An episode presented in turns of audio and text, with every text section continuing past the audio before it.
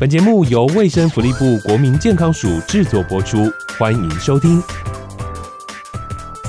当他们发现他们的失智症的长辈财产被不当挪用的时候，他们会告诉我同一句话：我不希望有人钱拿走了，可是人却丢着不照顾。嗯，因为可能会有人就认为说，哎，你之前去帮忙爸爸或妈妈去管那个相关的账户的时候，嗯，那你到底有没有所谓的中饱私囊的问题？对，然后就会去告包含侵占啊、伪造文书的这些，通通都是刑事案件的官司。失智者不会说的事。喝杯咖啡，聊聊你该知道的事。大家好，我是 Peggy 欧怡君。每个人都会老，都可能会需要被照顾。今天呢，我们要和大家聊聊老后的安养啊，高龄与失智友善金融。很开心可以邀请到明恩法律事务所吴挺娟主持律师。Hello，吴律师你好，Peggy 你好，大家好。随着这个高龄化浪潮来袭哦，近年来呢又产生了这个高龄金融剥削的名词。诶，什么是高龄金融剥削？好陌生哦，可以请律师帮我们介绍一下、解释一下吗？好的，来跟大家分享一下什么叫高龄金融剥削。我相信很少人真的听过这样子的一个名词，甚至我最近跟我银行界的朋友聊，他们也不是很清楚这个名词是什么。那其实台湾国内呢，目前对于那个高龄金融剥削，它没有很具体的定义。我们是参考国外美国的相关法律规定的。用词哈，所以它主要指的就是，诶，如果说我们呃高龄者，那他身边有一些照顾者，又或者呢有一些跟他有信任关系的人，那因为自己的。私心自己的利益，又或者是为了其他人的利益，然后呢，在没有经过这样子高龄者的同意之下，又或者是没有真正的授权之下，然后做一些不当的财产上面的挪用，好，这些我们都可以来再定义下认定为这个叫做高龄金融剥削。是是，因为高龄化失智症患者人数啊是不断的增加，其中有八成五的失智者是居住在社区，大多是由家庭来照顾。是根据律师您的观察。有什么对于高龄失智症患者的金融剥削案例吗？是的，因为啊、呃，我们毕竟行业是律师，所以多数都是由我们叫做失智症患者的家属身边有一些问题出现的时候，会找到我这里来哈。那嗯、呃，我分享几个案例，其中一个案例是说，哎，有一个妈妈，然后呢，她她失智，她生病了，那么她的嗯、呃，她的她有三个孩子。其中两个孩子呢，其实就是已经就是女儿结婚，那已经不住在家里，嗯、那跟妈妈同住的其实是一个儿子。嗯他们其实出现一些相关的状况，一则是包含，哎，到底要不要带妈妈去看医生？其实这个就有一些不同的意见。不要想说，哎，长辈生病了，然后家人一定就是觉得说，那我们就一定乖乖带去看医生。其实倒未必是如此。所以一则他们对这件事情就有了意见。那再来后来又发生了一些事情，是说，呃，姐姐啦，在外的姐姐，她发现说，哎。妈妈的财产，因为在父亲过世之后，然后台湾其实我发现很多家庭是这样子，会把父亲留下来的遗产，因为嗯，男生的寿命就平均寿命其实是比女生短的。那在父亲过世之后，他们就想说，哎，把父亲留下来的包含什么房子啊，又或者是存款这些，那是留给妈妈来当养老金。对，很多人这样操作。姐姐因为有帮妈妈去管理一些财产的东西，她从那个我们叫做我们现在不是其实都有一些网。银嘛，对，网络网络网络网络银行，他去看看到那些啊交易的相关情况，他发现，哎，妈妈怎么会有一些大笔资金的流出？嗯，那他想说，哎，妈妈其实应该也没有这样子的一个需求啊，他顶他甚至每个月都还会有这样子的租金收入的。后来他一查才发现说，哎，其实是他的弟弟，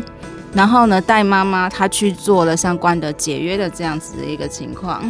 对，后来姐姐就是发现说，原来是啊、呃、弟弟带妈妈去银行去办了一些包含那些定存等等这一些的解约，哦，而且解约之后呢，就直接把那样子的存款就直接汇款到弟弟的账号去了，而且那些定存啊，所以是大笔这样几百几百这样子的一个金额，那就姐姐来说，当然会觉得，哎，怎么妈妈突然间会有这个动作？对，而且妈妈我说了，妈妈其实是一个。生病的状况，嗯，在呃，虽然他妈妈没有乖乖的被带去看医生，嗯、可是其实之前已经有在吃失智症的一些治疗的药物了，所以姐姐们当然就会想说，你这样子一定。是不是弟弟运用他在妈妈身边的机会，就像我们刚才前面提到的高龄金融剥削，嗯、你是一个在身边的照顾者，然后你运用这样子的一个机会去来做财产的不当的挪用，是。那当然后面就是站在姐姐的立场，就会来寻求律师的协助，问说到底要怎么样帮妈妈把这个叫做老本的东西去顾好保住？嗯、对，因为如果妈妈的财产没有保住的话，其实这是很现实的问题，因为妈妈毕竟是自己的。如果后面真的需要用钱，女儿虽然已经嫁出去，出去可是还是我自己的妈妈。妈妈如果真的没有钱，我们会不会还是一样掏出自己的腰包去协助妈妈？当然会。当然，可是心理上他们会不会有一种也是小小的不平衡？当然，想说如果如果。今天没有发生有人不当挪用的事情，那我们其实就也不需要付出这一些，嗯、你不用担心妈妈未来的这个经济的来源了。对，而且他们很，我发现一件蛮有，呃，不知道怎么样形容，一件蛮有意思的事情，其实叫做很多的失智症患者的。家属，然后来找我的时候，当他们发现他们的失智症的长辈财产被不当挪用的时候，他们会告诉我同一句话，虽然他们彼此都不认识，他们告诉我的这句话就是：我不希望有人钱拿走了，可是人却丢着不照顾。嗯，是他们会有一个这样的心态，因为我自己的亲人，我总不能，我不会丢下不照顾，可是我不希望有人是你就是真的只拿钱，然后你人就真的。不照顾他，嗯、那个心情是非常非常，就是真的很难过的。没错，所以高龄失智，呃，高龄失智症患者，他身边的，尤其是亲属这样子的一个照顾者，容易去，嗯，也不要说容易啦，有时候有一些情，确实会有这样子的一个情况发生。其实很多家庭的成员也会为了这个钱的部分反目成仇，这个其实我们也常听到啊，时有所闻。是，那而且他们的发生爆发的时间点未必会是在像这种像我刚举的这样子案例，那后面当然是透过法律上面的程序，包含什么暂时处分、监视互宣告等等这些，去把财产给保障住。那有时在大家彼此说，哎，到底谁要来担任监护人的时候，他已经会有一种。呃，虽然监护需要，它不是我们真正叫诉讼程序，就是它不是诉讼案件纠纷的。可是开这样子的庭的时候，你就会有感觉到，有的时候家中其实就会分分派系、啊、分分组别。那另外一个爆发点，其实就是长辈真的过世之后，那。孩子们本来因为爸爸妈妈还在的时候，我们彼此之间要维护的这样子的一个，可能叫关系情面。那现在也没有什么顾忌的了。那甚至后面有的会引发，呃，我们叫做刑事案件，因为可能会有人去担，就认为说，哎，你之前去。呃，帮忙爸爸或妈妈去管那个相关的账户的时候，嗯，那你到底有没有所谓的中饱私囊的问题？对，然后就会去告，包含侵占啊、伪造文书的这些，通通都是刑事案件的官司。是对。那我想，其实父母亲不会希望看到，当然了，孩子们之间有这样子的情况，也更不会去希望看到，哎、欸，真的有孩子是为了希望照顾我。他有的人他是真的很好的照顾者。可是他的账目他没有办法弄很清的，因为他很累。嗯、对，他照顾已经很辛苦了，还要去记录每一每一项支出开销，真的是很蛮辛苦的。那是真的很辛苦，所以就我觉得彼此之间，嗯，当然会有这样纠纷。其实有一个东西是家属之间的沟通，我观察其实当初就有出现很大的。问题，嗯，所以造成彼此之间的不信任，那也为什么后面会变成所谓的诉讼纠纷？了解，好，因为现在各行各业呢都开始重视高龄化，我们政府呢也鼓励业者要透过更多的优质服务来服务更多的银发族，也就是说呢，银发族将成为各行各业服务的重要对象。那想要请教一下律师哦，这个辨识失智者其实是一个很困难的任务哦。那目前你知道第一线业者对于这个疾病有多少认识呢？其实我觉得我们自己也算是第一线的业者，是啊，嗯、因为我们也会去面临到，不管是家属，又或者是有时候是家属他带那个，嗯，就是本人长辈，然后来询问一些包含立遗嘱啊等等，去做一些财产规划的事情。所以，包含我觉得我们律师自己，他也是属于第一第一线的业者。嗯，那我想分享一个我们自己叫做自身的经验。我自己的奶奶，她其实在几年前就过世了。我一直到奶奶过世之后，我在她房间她的抽屉里面去翻到一张身心障碍的证明，我才发现原来我奶奶曾经被诊断为失智症，当然她是轻度的。嗯我其实当我自己看到那一张证的时候，我还蛮，我真的叫我蛮惊讶的，因为我想说，哎、欸，我我自己有在第一线去协助一些失智患者家属处理财产问题，我怎么不知道我自己的阿嬷，嗯，竟然她曾经有被诊断过失智？那我就回想我曾经。有过的这些经历是，呃，当然我跟我阿嬷不住在一起，她住在高雄。嗯、那当初其实主要是所谓的外劳，以及我父亲因为退休，就是协助共同照顾她。那我是三不五时，以及包含跟阿嬷电话沟通的时候，关心的时候，会发现，哎、欸，她好像常常会怀疑，就是外老会拿他的东西。嗯嗯、对，但因为从小我对阿嬷的印象是，嗯，阿嬷的。是想法比较多啦，嗯、所以当初我确实也误认为这是一个正常老化现象，跟很多人一样。嗯、好，可是当然我后来才知道，其实我叔叔他们那时候就有带阿妈去看过一些去看医师，嗯、所以他才会有这些相关的诊断。那在第一线，像我自己的银行界的朋友也告诉我说，他们。其实很真的很难去辨识，啊，因为看起来就是很正常啊。尤其是所谓的轻度的患者，就真的会以为他就是相关个性，他比较。比较仔细等等之类一点，它是非常非常困难的事。可是后来呢，那个呃银行界他们也有告诉我，他们现在在如果要要包含开户，嗯，又或者是购买一些金融商品的时候，那他们其实是有被要求要去查询我们政府，嗯、呃，我们司法院有一个网站，它叫做家事事件公告的系统，它其实是一个公开的资讯，嗯、你我们任何人其实通上网都可以去查，查到，嗯，对，那那个系统里。里面是可以去查到什么东西呢？如果呢，今天。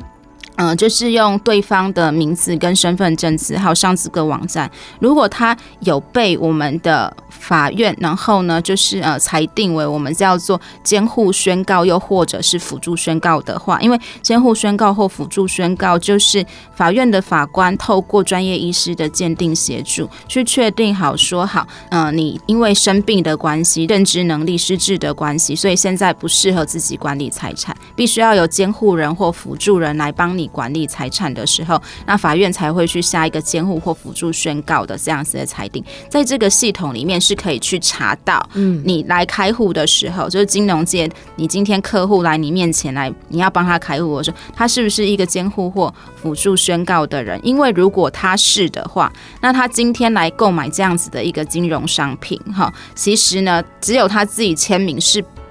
法律上是不会有效力的，嗯，必须要有他的监护人或者是辅助人，嗯、而且包含我们呃金融业不是都说做 KYC 也会做那个 KYP，就是哎产品是否适合你？因为每一个人他的那个投资产品不同，对不不一样。嗯、那七十岁以上的人，你不管怎么做，你都不可能去买到积极型的产品，对。嗯、那他们其实也还是会有去做一些呃，就是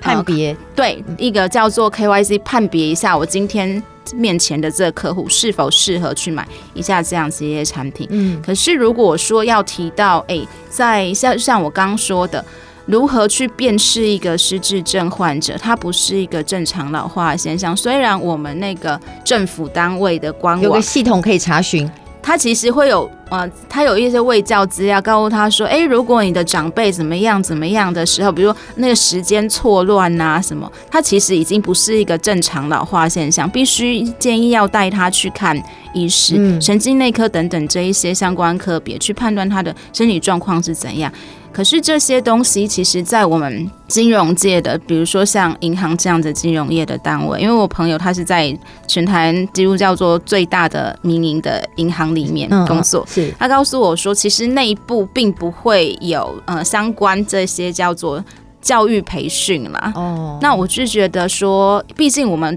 都会是第一线去接触到这样子一个患者的人，嗯、如果能够把这样子这个一个元素，然后呢，在这些业者的职场里面去让大家也去多知道一点的话，那或许因为。可以去避免掉后续的纠纷。没错，对，我觉得第一线人员除了可以靠线上去查询这个客户适不适合呃开户啊，或者做一些投资，我觉得可能还是要靠经验哎。第一线的人员要看这位客户、这位长辈他有没有失智，真的是我觉得可能是要靠他的经验才有办法。非常困难，因为你看，连一呃，连我们法院的法官他。他要来判断这个人他是不是失智，他一样需要经过医师的一一个协助，是对，所以没有人可以光肉眼经验就去判断出来的。是，好，那最后呢，要请吴律师来跟大家讲一下这个失智友善计划的推动会带来什么样的改变呢？好的，其实我们国建署哈有推动一个叫做失智友善的服务流程。嗯，那我觉得我们的银行业者在接触第一线的应该是长辈啦，因为刚才有提到说失智患者其实也没是没有那么容易，我们一眼就辨识出来。但我们都可以在呃服务我们民众，尤其特别是长者的民众的时候，来运用到这个 STEP 的。所建议的这一些一些步骤，诶，多给他一些关心，多给他一些耐心，